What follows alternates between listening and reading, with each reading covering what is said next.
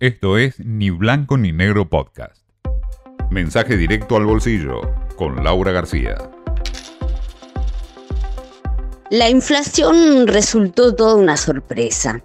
Finalmente estuvo incluso debajo del 5% en 4,9% para el eh, mes de noviembre.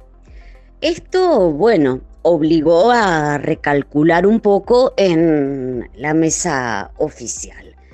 Lo interesante fue ver la cautela con la que se manejaron principalmente en el Banco Central, ¿no? Que básicamente no tocó la tasa de interés, que está en 75%, a pesar de este dato muy auspicioso, de lo que se desprende claramente que no quieren eh, apurarse, que saben que va a ser muy difícil sostenerlo y quieren esperar a ver cómo sigue ¿no? la película.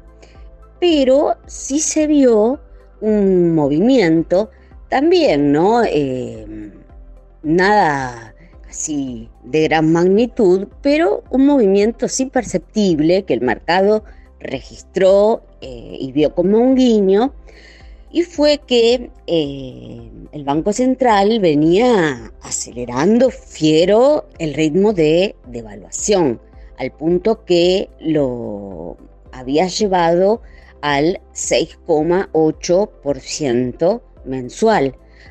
Cuando hablamos del ritmo de evaluación nos referimos al del eh, dólar oficial, ¿no?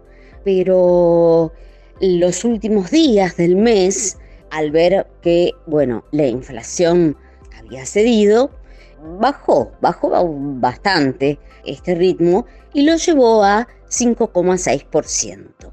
Esto quiere decir básicamente que, bueno, no hay ningún tipo de vocación, esto es lo que leyó el mercado al menos, que no hay ningún tipo de vocación de salto cambiario.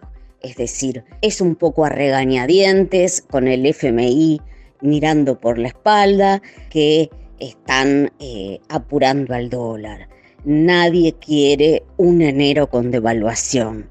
En la medida en que se pueda aflojar un poco este ritmo, este paso, se lo va a hacer. Eso es lo que se vio y es un dato interesante. Por supuesto que hay que achicar las brechas, en la Argentina, pero bueno, claramente en la medida en que tuvieron margen para reaccionar, lo hicieron. Digamos también, igual, sobre la inflación de noviembre, que pese a este eh, retroceso ¿no? por debajo del umbral del 5%, hubo alimentos que aumentaron hasta el 20%. Bueno, esperemos que así sea entonces.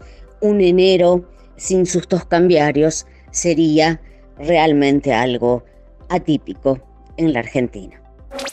Esto fue Ni Blanco ni Negro Podcast.